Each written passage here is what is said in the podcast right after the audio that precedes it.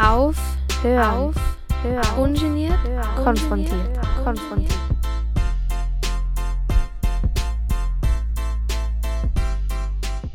Ja, hallo und herzlich willkommen bei Aufhören ungeniert konfrontiert hier auf Radio Orange 94.0. Alina am Mikrofon. Ich habe mir für die heutige Sendung überlegt, äh, diese zum Thema Nachhaltigkeit zu machen.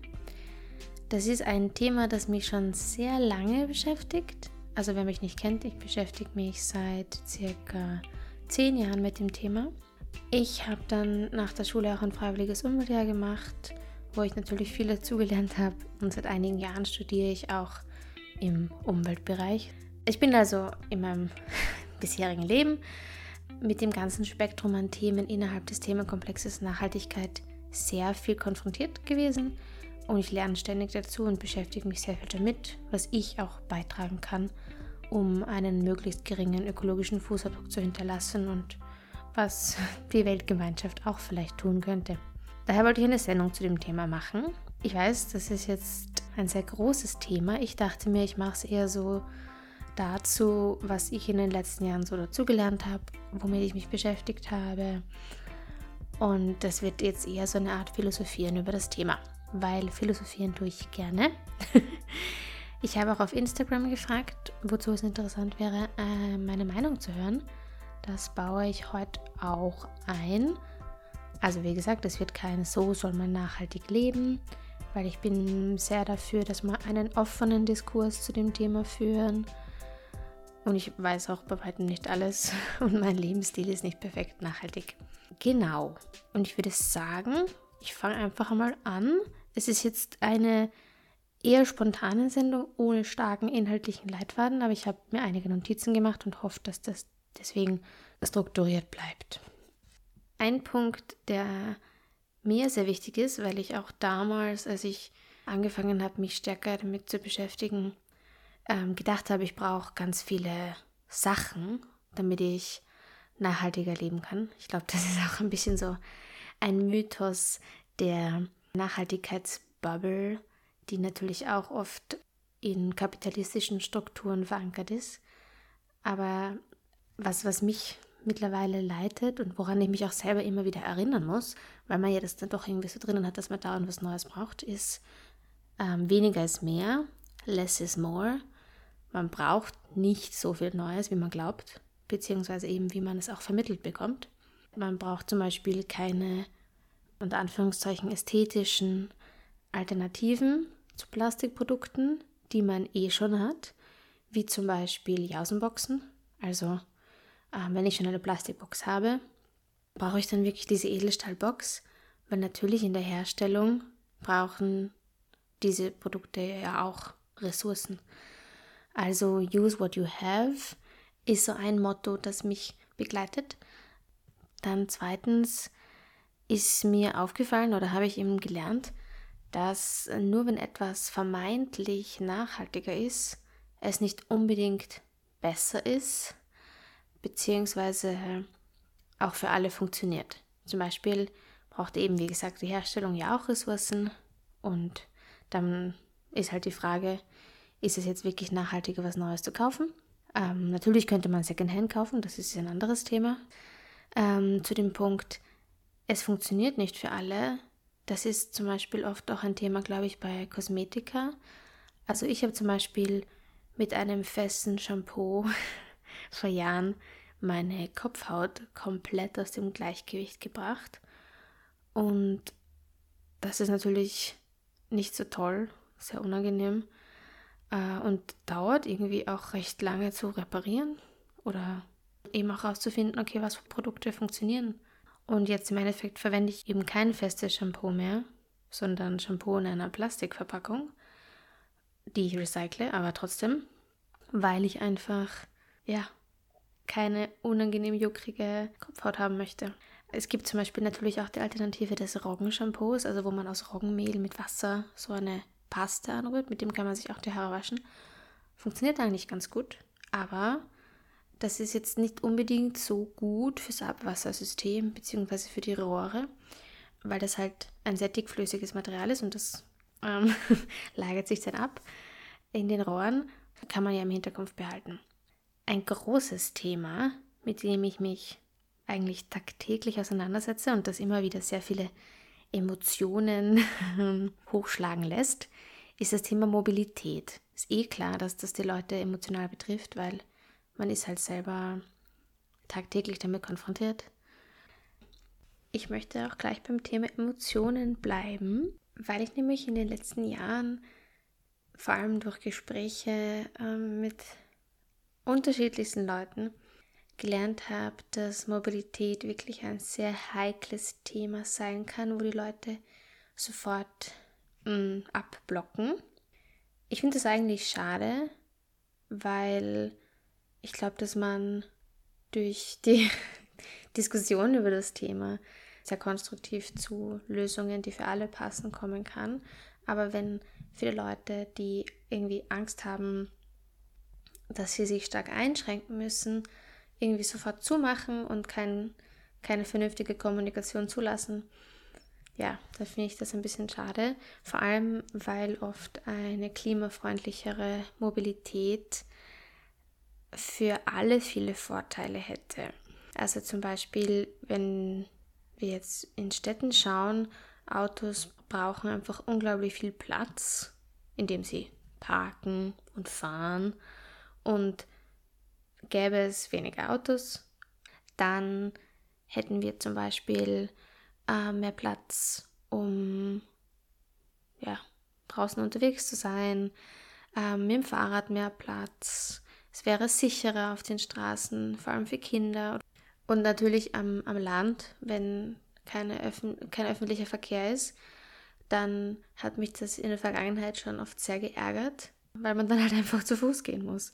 Also ähm, es ist mir schon mehrmals passiert, dass ich dann ein paar Kilometer zu Fuß gehen musste, weil einfach kein Bus gefahren ist. Zum Beispiel, weil es Sommerferien waren. Und das ist ärgerlich.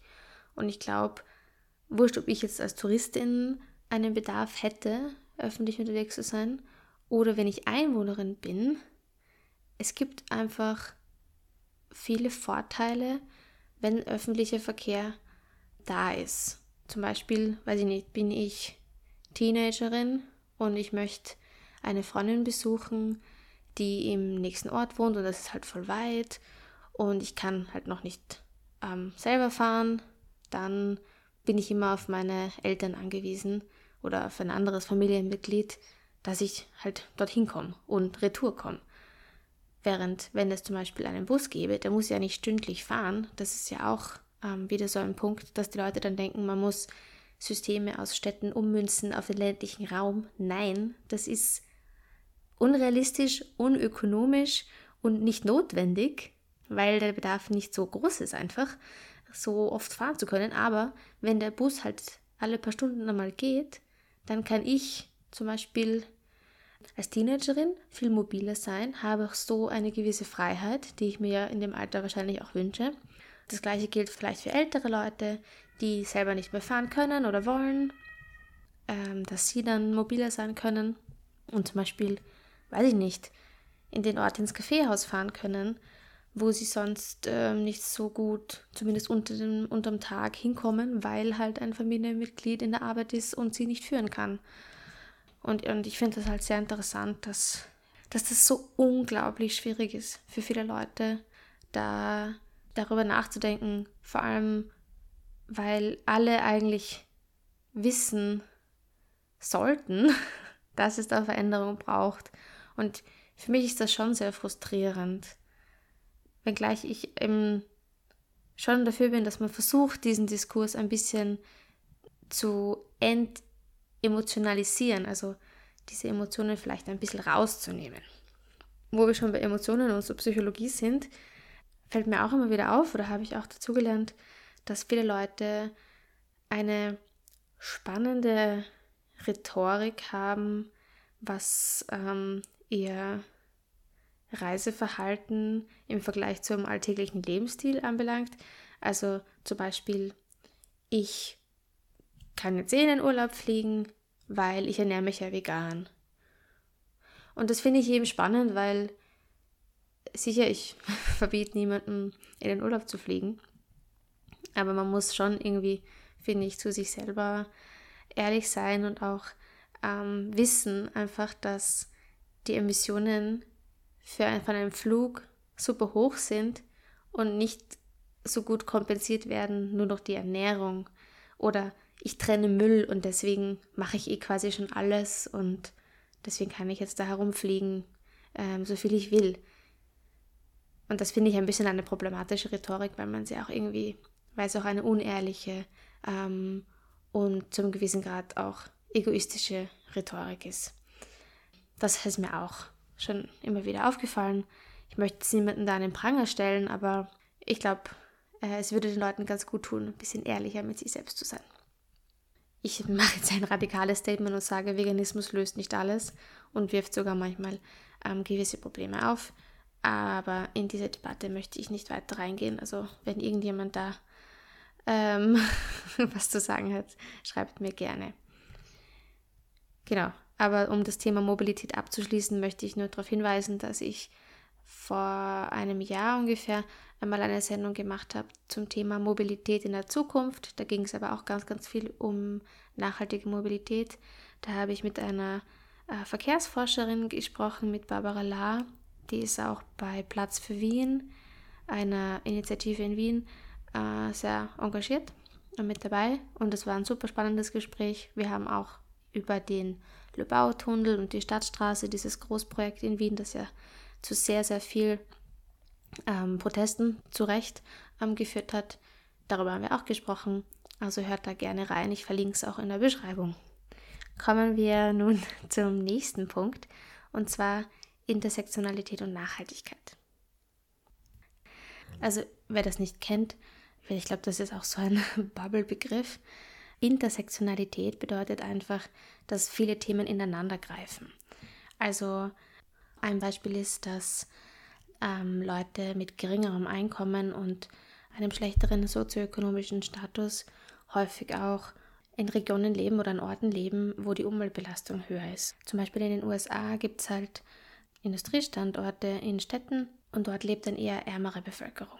Und für mich bedeutet das, also dieses Bewusstsein, dass es diese Verwebung gibt an Themen, diese Intersektionalität, dass es quasi auch wichtig ist, sich mit all diesen Dimensionen auseinanderzusetzen, weil eben ein Thema nicht abgeschlossen ist. Ich meine, das ist ja in der Natur genauso.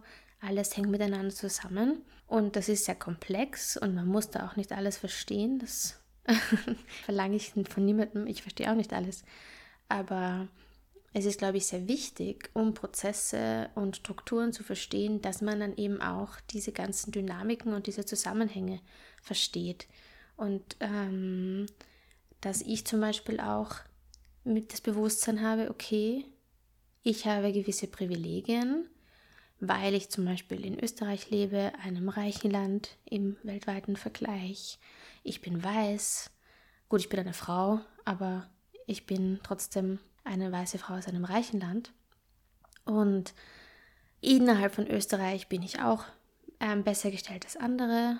Und dessen finde ich, ist es wichtig, sich bewusst zu sein, weil ich eben dadurch gewisse Privilegien habe. Ich kann mir zum Beispiel überlegen, wie lebe ich nachhaltig, während andere Leute einfach überhaupt kein, keine Zeit haben, sich darüber Gedanken zu machen oder auch keinen Zugang haben zu dieser Information, weil sie halt ähm, in ganz anderen Kreisen, sage ich mal, verkehren.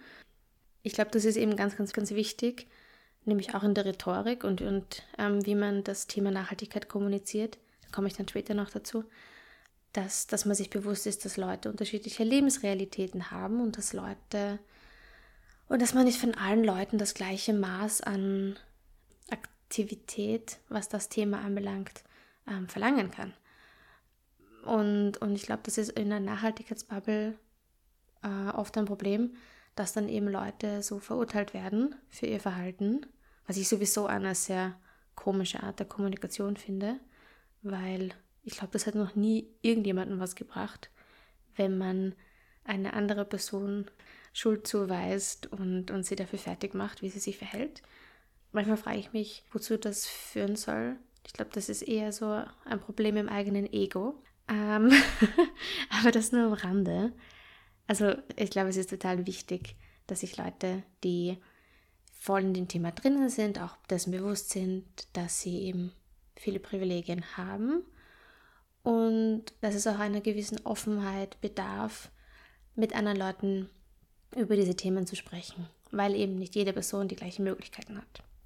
Gut, ähm, jetzt möchte ich noch über die Verantwortung von KonsumentInnen sprechen, weil dazu habe ich auch einen ähm, Kommentar bekommen und zwar, ähm, wie findet man ein gesundes Maß? Also, wie wird man nicht zu streng und extrem zu sich selber und natürlich kommt auch dieses Thema der Eco-Anxiety, also dass man halt totale Angst vor der Zukunft hat, weil die Klimakrise eben ähm, schlimme Folgen haben wird. Wie kann man da damit umgehen?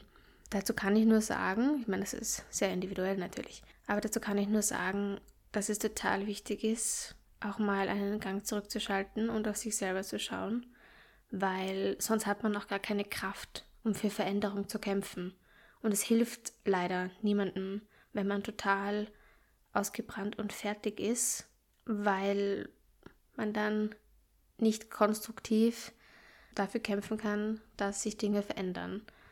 Und ich glaube, das darf man sich auch eben zugestehen, dass man mal Pausen machen darf. Und dass man auch das Leben genießen darf. Ähm, auch wenn das zurzeit irgendwie, ja, und vielleicht nicht so einfach ist. Und was ich da auch noch sagen wollte zu, zum Thema Verantwortung ist, ja, große Unternehmen sind weltweit für sehr, sehr viele Emissionen zuständig. Gleichzeitig sind auch Menschen in reichen Ländern, im globalen Norden vor allem, für extrem hohe Emissionen verantwortlich, weil einfach je reicher man ist, desto höher ist auch der ökologische Fußabdruck. Und ich finde es als Perspektive hier wichtig, dass die Bürde der Klimakrise natürlich nicht am Individuum liegt. Das ist eine Verantwortung, die niemand von uns tragen kann. Gleichzeitig sollte das aber auch keine Ausrede sein, nicht nachhaltig zu handeln, finde ich. Also indem man einfach sagt, naja, okay, es ist ja nicht meine Verantwortung, ich kann quasi machen, was ich will. Mm. ich weiß nicht, das finde ich ein bisschen schwierig und auch zu einem gewissen Grad egoistisch. Also ja, so viel zu meiner Meinung, was das anbelangt. Und dann habe ich noch eine Frage bekommen ähm, zum Thema Kinderkriegen, weil ähm, Leute, die sich ähm, Sorgen machen um den Planeten, oft sagen, okay, ich bekomme keine Kinder, weil ähm, das braucht auch Ressourcen und die Zukunft ist eh überhaupt nicht rosig und ich will quasi niemanden, ich will niemandem zumuten, was auf uns zukommt. Das möchte ich sagen, dieses Thema kann ein ähm, Trägerthema sein für viele Leute, weil, ähm, weil sie Kinder kriegen wollen und nicht können oder weil sie es satt haben, danach gefragt zu werden und so weiter und so fort. Also bitte seid vorsichtig bei dem Thema, beziehungsweise fragt das Leute nicht out of the blue. Das ist ähm, nicht sehr angenehm. Prinzipiell verstehe ich den Gedanken, dass man dann keine Kinder kriegen möchte. Gut, weil eben, warum sollte man diese Zukunft irgendjemandem zumuten? Ich habe aber eine interessante Denkweise dazu von einer dänischen Influencerin, die heißt Gitte Marie Johansen also auf YouTube heißt die Gitte Mary mit Y ähm, Johansen. Und sie hat gesagt, wenn nachhaltig lebende Leute keine Kinder mehr bekommen, ist das für die Zukunft vielleicht auch nicht so gut, weil wer kämpft dann für diese Themen? An wen wird das Wissen weitergegeben? Ähm, von Leuten, die sich viel damit auseinandersetzen, weil irgendwann ist man ja selbst nicht mehr und wer trägt das Wissen und, und diesen diese Energie und diese Kraft der Bewegung weiter. Das fand ich auf jeden Fall interessant. Vielleicht ist dieser Gedanke für den einen oder die andere ja auch ganz spannend. Zum Schluss möchte ich noch kurz über Kommunikation reden. Ich habe das ja vorher schon mal kurz angesprochen. Auch diesen Zugang des Moralapostels, also quasi andere an den Pranger zu stellen. Und ich plädiere einfach im Thema Nachhaltigkeit sehr stark dafür, zu versuchen, ein Vorbild für andere zu sein oder andere zu einem nachhaltigeren Lebensstil zu inspirieren, indem man einfach die, diesen Lebensstil vorlebt. Es gibt zum Beispiel eine total nette Geschichte vom österreichischen Klimarat, der heuer stattfand, wo eine Frau teilgenommen hat, also eine Bürgerin teilgenommen hat am, am Klimarat, die davor sich noch überhaupt nicht mit diesen Themen auseinandergesetzt hat, die auch nicht wirklich wusste, was passiert im Klimawandel, in der Klimakrise, was kommt eigentlich auf uns zu und dem auch eigentlich sehr skeptisch gegenübergestanden ist. Und sie hat aber im Prozess ähm, eben total viel dazugelernt und auch eine sehr starke Überzeugung entwickelt, eben, dass sie ihr Lebensstil verändern muss. Und sie hat in ihrem Umfeld, ohne dass sie irgendwie die Leute äh, fertig gemacht hat für ihr Verhalten, einfach total viele Leute inspiriert, nachhaltiger zu leben, weil sie dann auch irgendwie zu ihr gesagt haben, hey, schau, ich bin jetzt mit dem Fahrrad dorthin gefahren, statt mit dem Auto zu fahren, was sagst du dazu? Also die Leute sind ja dann auch irgendwie stolz, wenn sie, wenn sie selber nachhaltiger gehandelt haben, weil sie wissen, sie machen der Person, der das Wichtige ist, eine Freude. Und bei mir in der Familie ist das auch schon vorgekommen. Und dann freue ich mich natürlich auch, wenn jemand nachhaltiger handelt, weil die Person weiß, es ist mir wichtig. Und ich glaube, so kann man als Einzelperson ein Multiplikator oder eine Multiplikatorin sein und eben diesen, diese Gedanken weitertragen und das Bewusstsein von anderen Leuten für diese Themen auch schärfen. Und das finde ich einen empathischeren Zugang zu dem Thema Kommunikation über Nachhaltigkeit. Ich finde es auch urwichtig, dass man zugibt, wenn man etwas nicht weiß und dass man ähm, Feedback annehmen kann. Zum Beispiel habe ich mal mich beschäftigt mit Inhaltsstoffen von Kosmetika. Und dann habe ich total viel von meinen Sachen angefangen wegzuschmeißen, weil ich gesagt habe, nein, das ist Gift und das möchte ich nicht mehr verwenden, weil keine Ahnung, das ist potenziell Krebserregend oder was weiß ich. Also das ist schon lange, lange her. Und ein Familienmitglied hat mich dann auch darauf hingewiesen, so, hey Alina, wenn du das jetzt alles weghaust, ist das aber auch nicht nachhaltig. Und das war voll das wichtige Feedback für mich, weil ich mir gedacht habe, ja, oh je, sie hat recht. das ist eigentlich sehr, sehr richtig. Und so lernt man dazu. Und da komme ich wieder zu Punkt 1, use what you have. Also, wenn man, weiß ich nicht, ein 0815 Shampoo zu Hause hat, dann braucht man nicht jetzt gleich eine nachhaltigere Alternative kaufen, sondern zuerst kann man mal alles aufbrauchen, was man eh schon hat und dann kann man sich ja sukzessive überlegen, was ersetze ich wie. Ich finde es auch urwichtig, ähm, dass wir nicht die Hoffnung verlieren. Wir können noch viel schaffen und es gibt für viele Dinge ähm, schon Lösungen, die einfach nicht ähm, angewandt werden, weil, äh, weiß ich nicht, gewisse Leute was dagegen haben und weil unser gesamtes globalisiertes System irgendwie darauf aufbaut, dass wir halt auch andere ausbeuten und dass es Ungleichheiten gibt, die ja nicht aufgehoben werden wollen von ähm, vielen Leuten. Ehrlich gesagt finde ich es auch lustig, dass Leute nichts verändern wollen, weil ich weiß nicht, es ist jetzt auch nicht so, als ob die Welt gerade so mega toll wäre, dass man ähm, da so eine Angst und so eine Verkrampfung vor Veränderungen haben muss. Das finde ich auf jeden Fall sehr interessant, dass viele Leute da anscheinend überhaupt kein Interesse haben, die Welt zu einem ähm, lebenswerteren Ort zu machen. Na gut, das war jetzt viel. Ich hoffe, es war trotzdem ähm, einiges Interessantes für euch dabei. Ja, es ist mir ein bisschen schwer gefallen, da eine gewisse Struktur reinzubringen, weil es eben sehr, sehr allgemein war und ähm, da viele, viele, viele Themen reinfallen. Ich hoffe dennoch, dass ihr euch was mitnehmen konntet. Mich würde auch noch interessieren, was ihr so in den letzten Jahren zum Thema dazugelernt habt oder wo ihr zum Beispiel auch anderer Meinung seid als ich. Ihr könnt mir gerne ein Mail schreiben an aufhören.u94.at mit OE oder auch auf Social Media. Auf Instagram heißen wir Aufhören mit OE und auf Facebook Aufhören ungeniert konfrontiert. Ich verlinke das auch in der Beschreibung. Und zum Schluss möchte ich euch auch noch darauf hinweisen, dass es von 14. bis 16.10. die LCOI, die Jugendklimakonferenz, gibt, äh, die in Wien stattfindet.